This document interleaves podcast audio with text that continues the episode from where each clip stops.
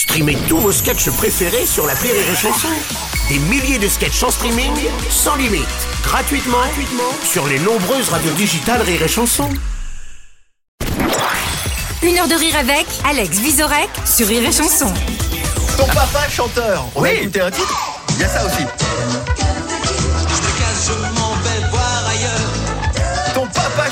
Chanteur, autre Yves. tube, autre titre, ouais, Yves, exactement. Je veux faire un tube, il a chanté. Encore une louloute pour frimeur. Alors celle-là, je, la- eh ben, je la connais pas. Une mais louloute pour Frimeur, il Il a chanté, chanté louloute pour Ouais, Frimeur. ouais. Eh ben, écoute, euh, il y, a, il y a des chansons qu'il a cachées, je crois.